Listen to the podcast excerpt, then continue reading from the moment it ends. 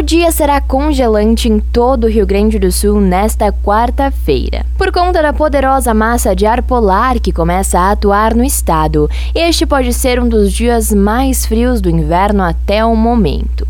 O dia gélido deve ter sensação térmica negativa na maioria das cidades. As mínimas podem chegar a menos 5 graus nos aparados da serra. O sol aparece, mas não esquenta, e deve haver geada em diversas regiões, principalmente durante o amanhecer. A incidência de neve também é muito provável e deve ser a mais ampla no estado desde 2013. Cidades como Caxias do Sul, Vacaria e São José dos Ausentes devem registrar o fenômeno.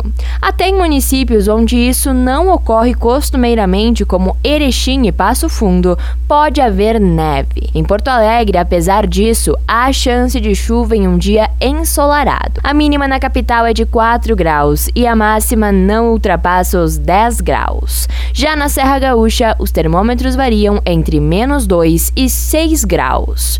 Com as informações do tempo da Central de Conteúdo do Grupo RS Fernanda Tomás.